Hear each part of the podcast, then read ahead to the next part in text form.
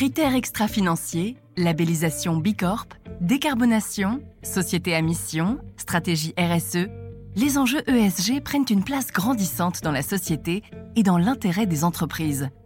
Découvrez chaque mois ces femmes qui ont réussi à faire de leur conviction leur métier pour faire grandir ensemble l'économie sur le chemin du progrès en faveur d'un monde durable.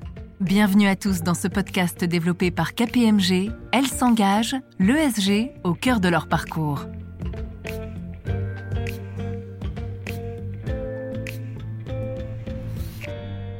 Bonjour à tous. Nous sommes heureux de vous retrouver aujourd'hui pour un nouvel épisode de notre podcast Elles s'engagent, où nous recevons chaque mois des femmes engagées aux convictions fortes qui ont envie de faire bouger les lignes. Pour cet épisode, nous avons le plaisir d'accueillir Valentine Demaison, directrice des opérations au sein de Mon Petit Placement, une fintech lyonnaise qui s'est lancée sur le marché de l'investissement en 2017 avec l'ambition de rendre accessible l'investissement au plus grand nombre. Bonjour Valentine. Bonjour. On est ravis de t'accueillir euh, aujourd'hui à Paris. Merci d'être venue de Lyon. Merci à vous. Merci pour l'invitation. Ça me fait très plaisir d'être là et de participer à, à l'innovation. Et aujourd'hui, on va parler de sujets qui te tiennent à cœur, je crois, qui vont mêler finances, investissement, femmes, climat. Ouais, super.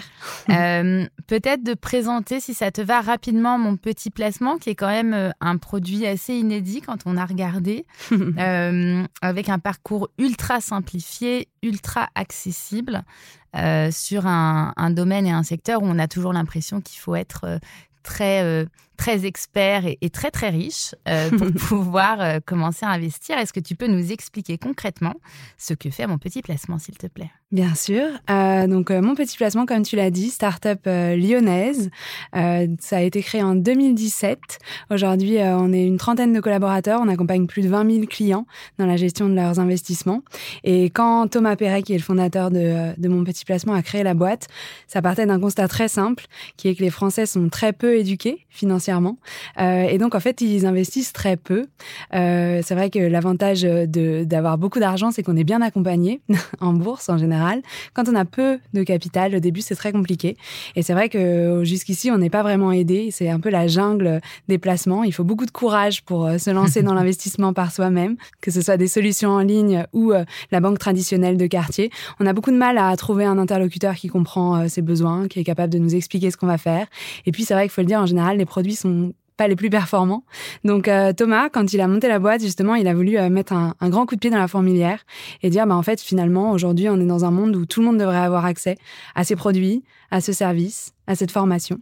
Et donc aujourd'hui, on travaille depuis Lyon et euh, on essaye de, démocratiser ça, de donner envie aux gens de se saisir de ce sujet et surtout de le démystifier parce que du coup, il y a beaucoup de craintes à l'égard de l'investissement euh, auprès des Français. Ce qui ressort très vite dans ton, dans ton discours, c'est la dimension de pédagogie en fait, parce que effectivement, je, suppose que les profils types de l'investisseur français, c'est quoi? C'est un homme qui est euh, CSP+, qui est qui est plutôt âgé C'est quoi le profil de l'investisseur ouais, Malheureusement, c'est une réalité. C'est ouais. vrai qu'on euh, on fait une grosse différence, nous, entre les épargnants et les investisseurs. Donc, les épargnants, tout le monde est assez épargnant. En fait, en France, euh, assez vite, on a euh, ce, ce, ce, réflexe de mettre sur son livret ou de commencer à mettre un petit peu d'argent de côté, se créer un matelas de sécurité. Donc, ça, on, on, tout le monde est à peu près épargnant en France. Par contre, l'investisseur, c'est beaucoup plus compliqué. En effet, l'investisseur, ça va être une personne qui va essayer de faire les choses dans l'ordre. Donc, qui va d'abord remplir tous ses livrets, puis ensuite qui va acheter un bien immobilier et qui ensuite peut-être un jour se posera la question de savoir si la bourse c'est fait pour lui. On tombe vraiment souvent sur le cliché en effet du, du mâle trentenaire blanc euh, qui, euh, qui commence qui à avoir déjà un peu de patrimoine. Ouais. Euh, et le but, nous, c'est de faire en sorte que tous les Français épargnants deviennent des investisseurs. Et c'est vrai que ça repose sur un triptyque qui fonctionne assez bien. Euh, je le disais, la démystification. Euh, on, on, a une équipe qui est jeune, on utilise le tutoiement, on essaye de montrer que c'est possible d'investir et que c'est pas réservé qu'à une partie de la population. Une fois qu'on a bien démystifié, on va essayer du coup de, en effet, éduquer parce que faire un projet d'investissement, ça repose sur des notions financières que tout le monde n'a pas. Euh, et si on ne les a pas, on ne comprend pas ce qu'on fait. Et donc, euh, il se peut qu'on ne devienne euh, pas un très bon investisseur, un peu irrationnel et qui généralement peut prendre des décisions hâtives. Et ensuite, on accompagne.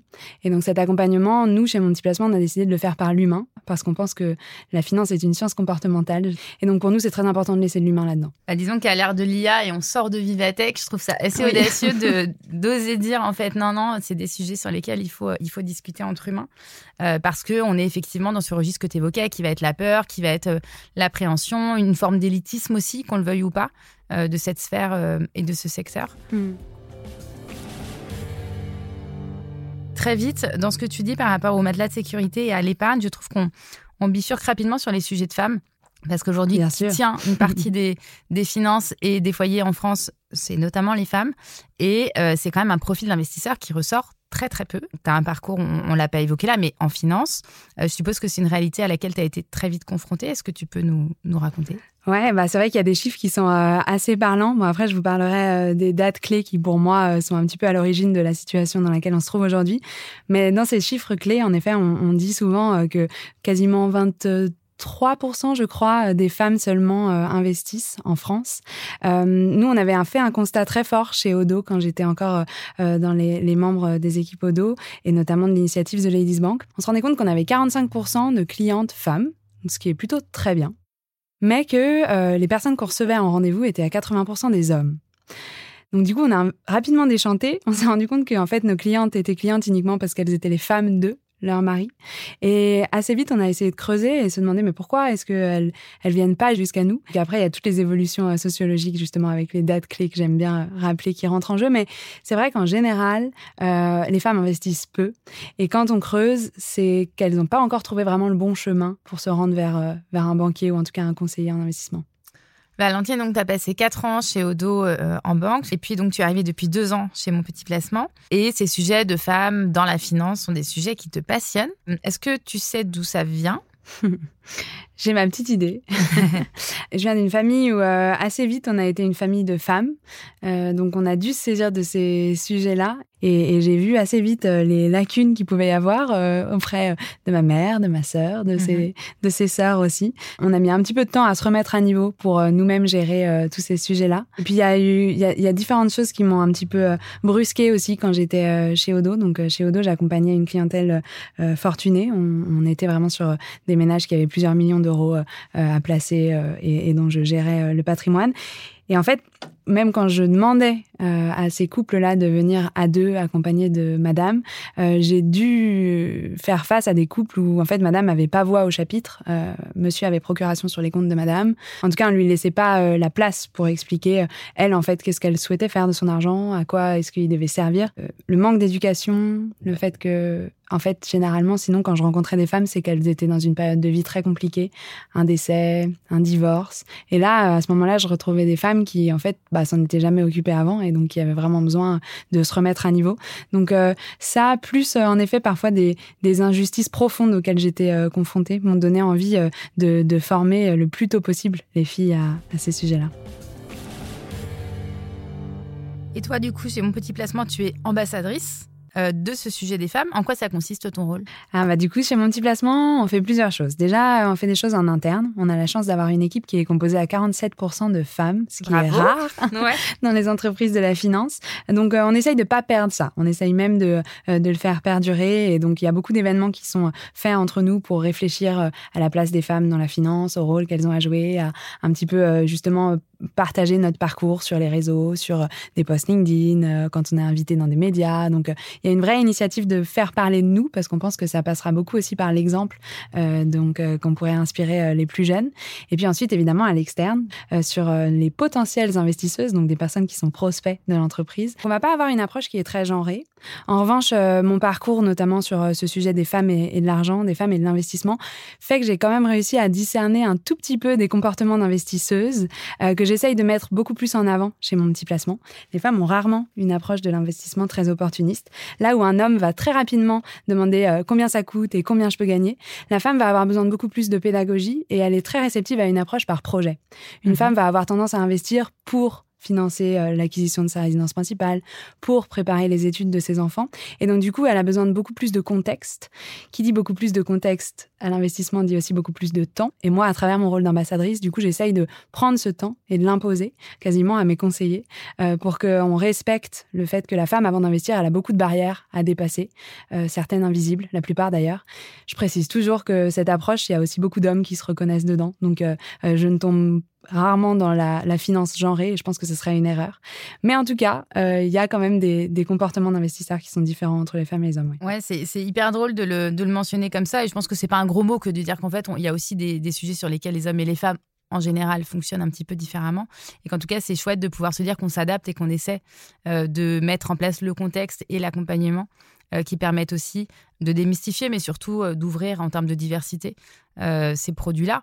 Euh, puisqu'en fait, on ne l'a pas mentionné au, tout début, mais le, la mise de départ chez mon petit placement, elle est assez basse. Donc, en fait, légitimement, vous êtes un acteur en fait de l'inclusion euh, financière. Hmm. Euh, en France, tout le monde a accès. Il n'y a pas de frais fixes, il n'y a pas de frais à l'entrée, je crois, quand, quand on démarre chez vous.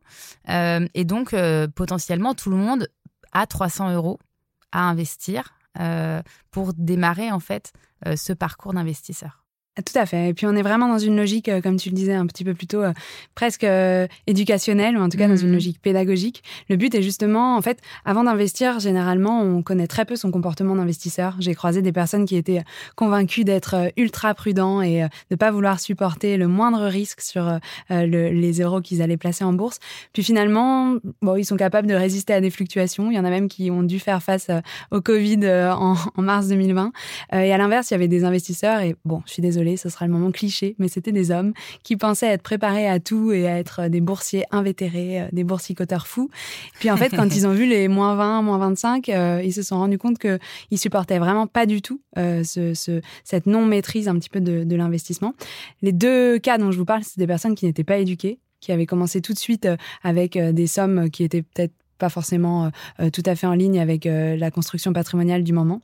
Et donc, du coup, nous, l'objectif, c'était aussi, en effet, d'offrir la possibilité de commencer petit, tout simplement parce qu'en fait, aujourd'hui, avec 300 euros, on peut déjà commencer à comprendre comment fonctionnent les marchés, qu'est-ce que c'est que les fluctuations, qu'est-ce que ça veut dire le couple rendement-risque, qu'est-ce que... Donc, le but, c'est aussi, en effet, de pouvoir donner accès à tout le monde, ne serait-ce qu'à l'éducation, d'avoir un portefeuille qui n'est plus un portefeuille virtuel, mais qui vraisemblablement ne représente pas la totalité de son patrimoine financier. Mais ce qui est intéressant aussi, c'est de regarder le, effectivement le profil des femmes dans la finance, euh, puisque c'est aussi là que tu as fait ton parcours. Tu parlais tout à l'heure de l'initiative que tu as conduite chez Odo.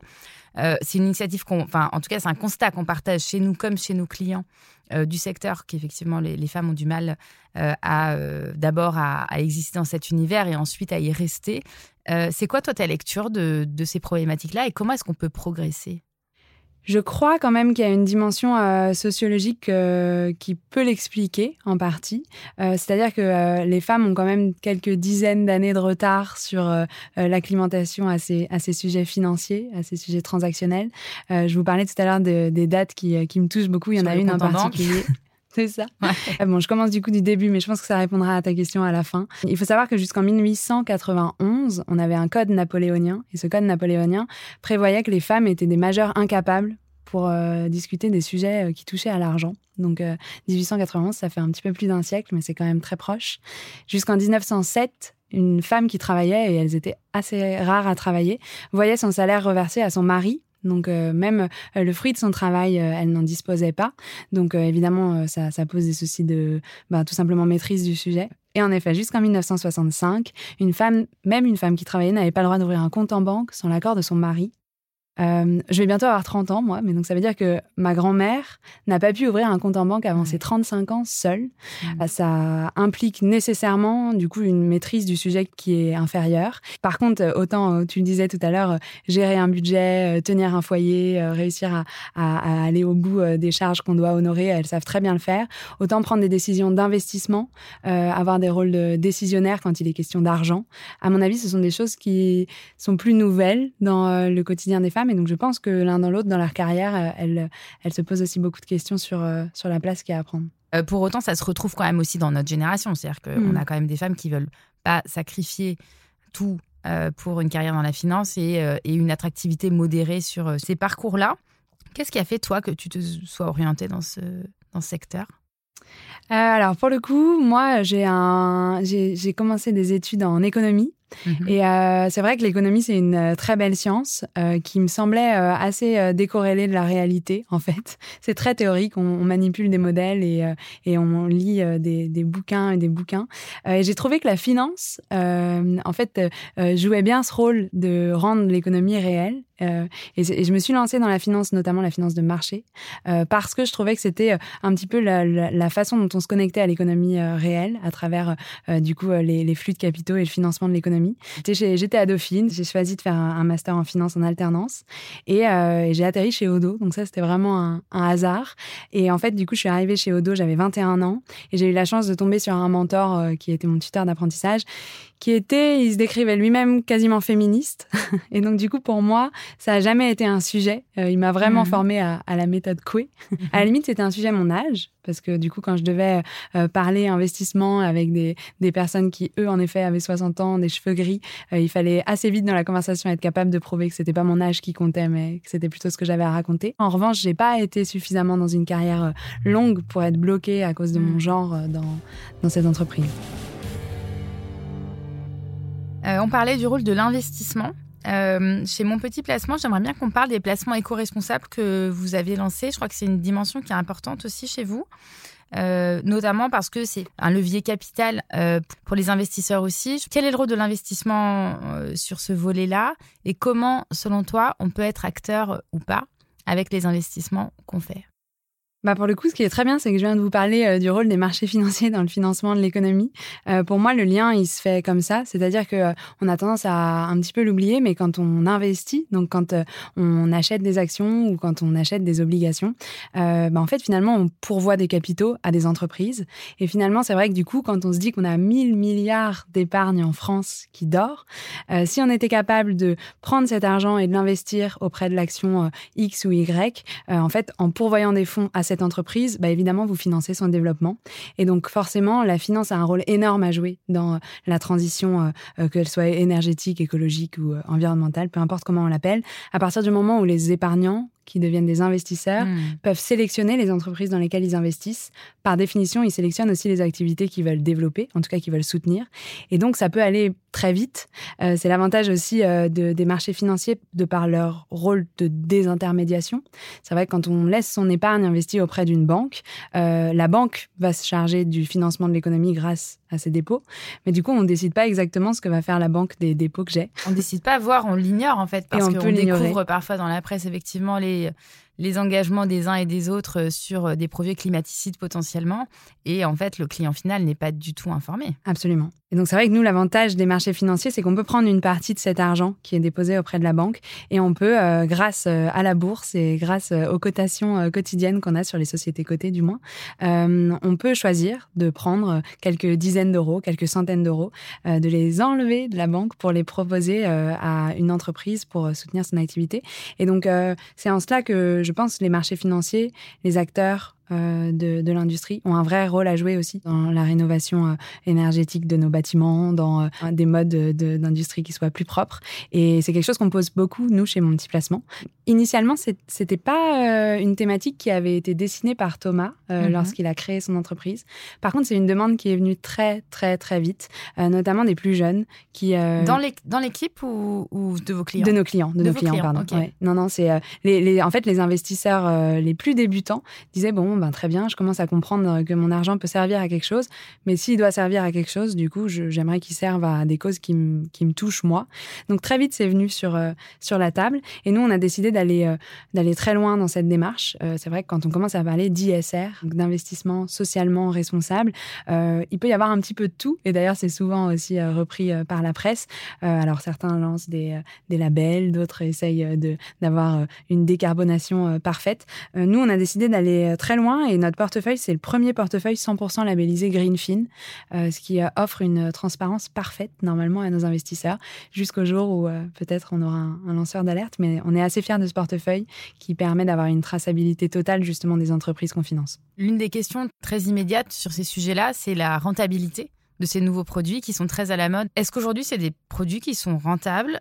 Est-ce que c'est normal qu'ils ne le soient pas s'ils ne le sont pas tout de suite? Comment tu vois aussi le développement de cet axe-là? C'est un sujet euh, qui du coup est souvent soulevé par euh, les investisseurs aguerris. Mhm.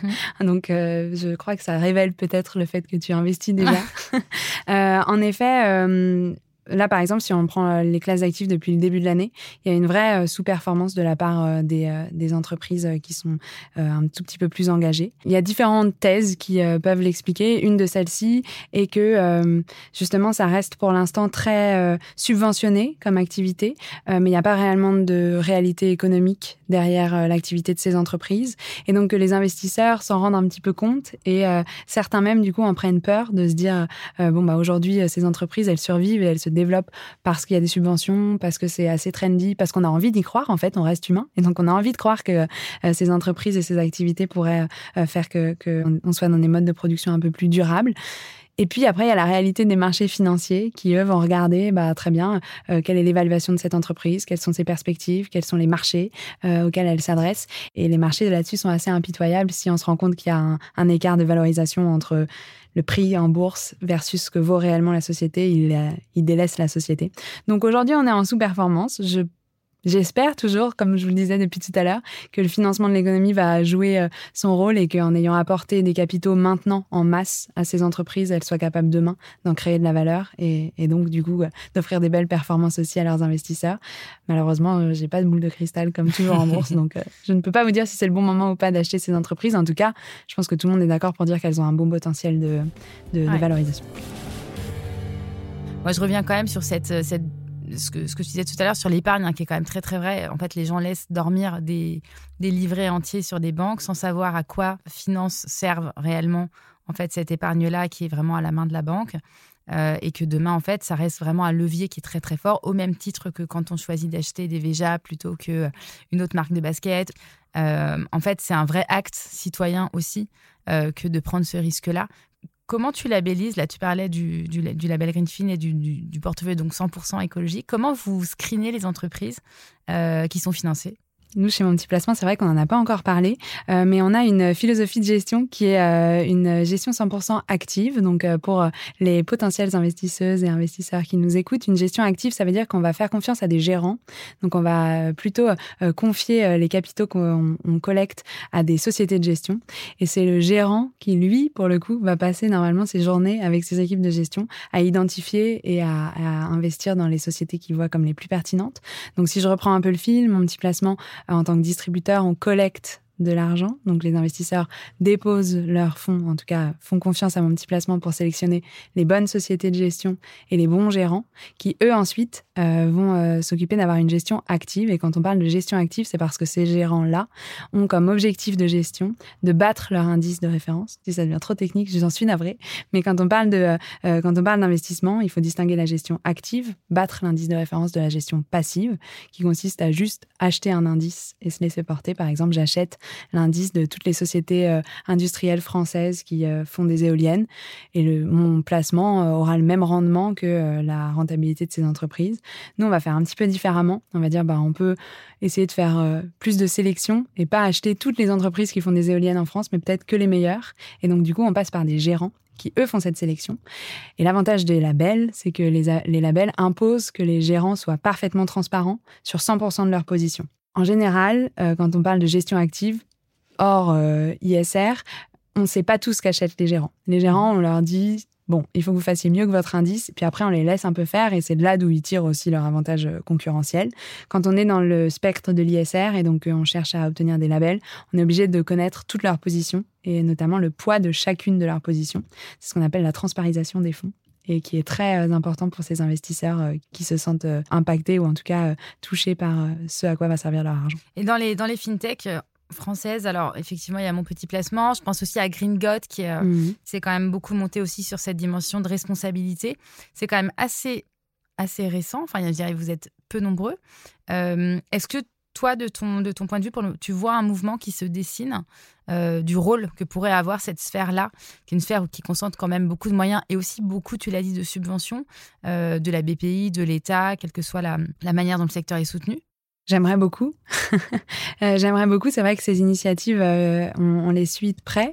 Euh, comme je le disais, à mon avis, elles, elles s'adressent à un public qui est très demandeur. Malheureusement, j'ai une déformation professionnelle qui est qu'avant de travailler chez mon petit placement, j'ai travaillé en gestion de fortune. Et en gestion de fortune, j'avais des clients qui on l'a dit aussi, étaient plus éduqués et, moins sensibles à ces causes-là. j'ai du mal à savoir dans quelle mesure une population jeune et engagée sera suffisante pour faire changer les choses. Euh, il y a des jours où je suis optimiste, il y a des jours où je le suis un peu moins. Euh, ce qui est sûr, c'est qu'il y a des gros acteurs qui détiennent beaucoup d'argent et qu'il faudra que ce soit collectif pour qu'on puisse vraiment faire changer les choses. Que ces gens-là aussi euh, évoluent, alors peut-être avec des partenariats avec des, très grands acteurs. Oui, ou par leurs enfants, peut-être. Peut-être par leurs enfants à la maison le dimanche. Qu'est-ce que tu aurais envie de dire à, à, voilà, cette jeunesse qu'on vient d'évoquer là, qui a quand même un peu envie de faire bouger les lignes et du rôle qu'elle pourrait avoir dans l'évolution de ces acteurs eh ben, J'aimerais justement leur dire que euh, l'investissement, c'est le meilleur moyen euh, de, répondre à, à, tous les enjeux euh, auxquels cette jeunesse se sent confrontée. On parle beaucoup de la préparation de la retraite, on parle beaucoup de justement la, la protection de l'environnement.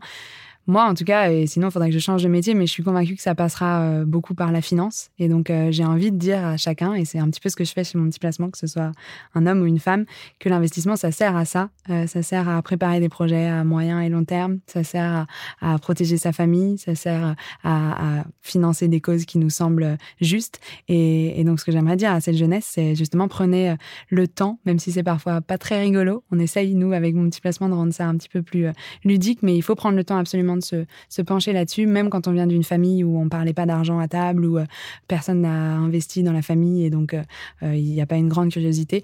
Il faut que cette curiosité arrive et, nous, c'est vraiment l'objectif de mon petit placement, c'est d'éveiller un petit peu les consciences à tout ça. Vous êtes en plein dans une levée de fonds, je crois, Valentine, avec mon petit placement et on vous envoie évidemment toutes nos bonnes ondes. Qu'est-ce qu'on peut te souhaiter? Qu'est-ce qu'on peut souhaiter à mon petit placement au-delà de cette belle levée? Euh, bah merci beaucoup déjà. Euh, en effet, nous on est très heureux parce qu'on a annoncé euh, avoir dépassé les 100 millions d'encours sous gestion. Donc on commence à se faire un, petit nom et c'est très agréable pour nous d'entendre que certaines personnes nous connaissent et nous reconnaissent. Donc je crois qu'il faut qu'on continue à bien appuyer là-dessus. C'est vrai que quand on est une fintech, donc quand on allie finance et digital, il y a un gros gros gros manque au début, c'est le manque de confiance. Or quand on parle d'investissement, il faut avoir confiance. Donc je j'aimerais euh, nous souhaiter euh, à mon petit placement euh, et, toutes les personnes qui œuvrent pour ce qu'on fait d'être connus tout simplement, que vous croyez en ce que fait mon petit placement. Et puis j'espère en tout cas un jour aussi pouvoir avoir un aspect un petit peu plus éducationnel, une formation, quelque chose d'ouvert au grand public qui nous permettrait de, faire rayonner un peu toute cette idée, en tout cas que ça passera par l'éducation.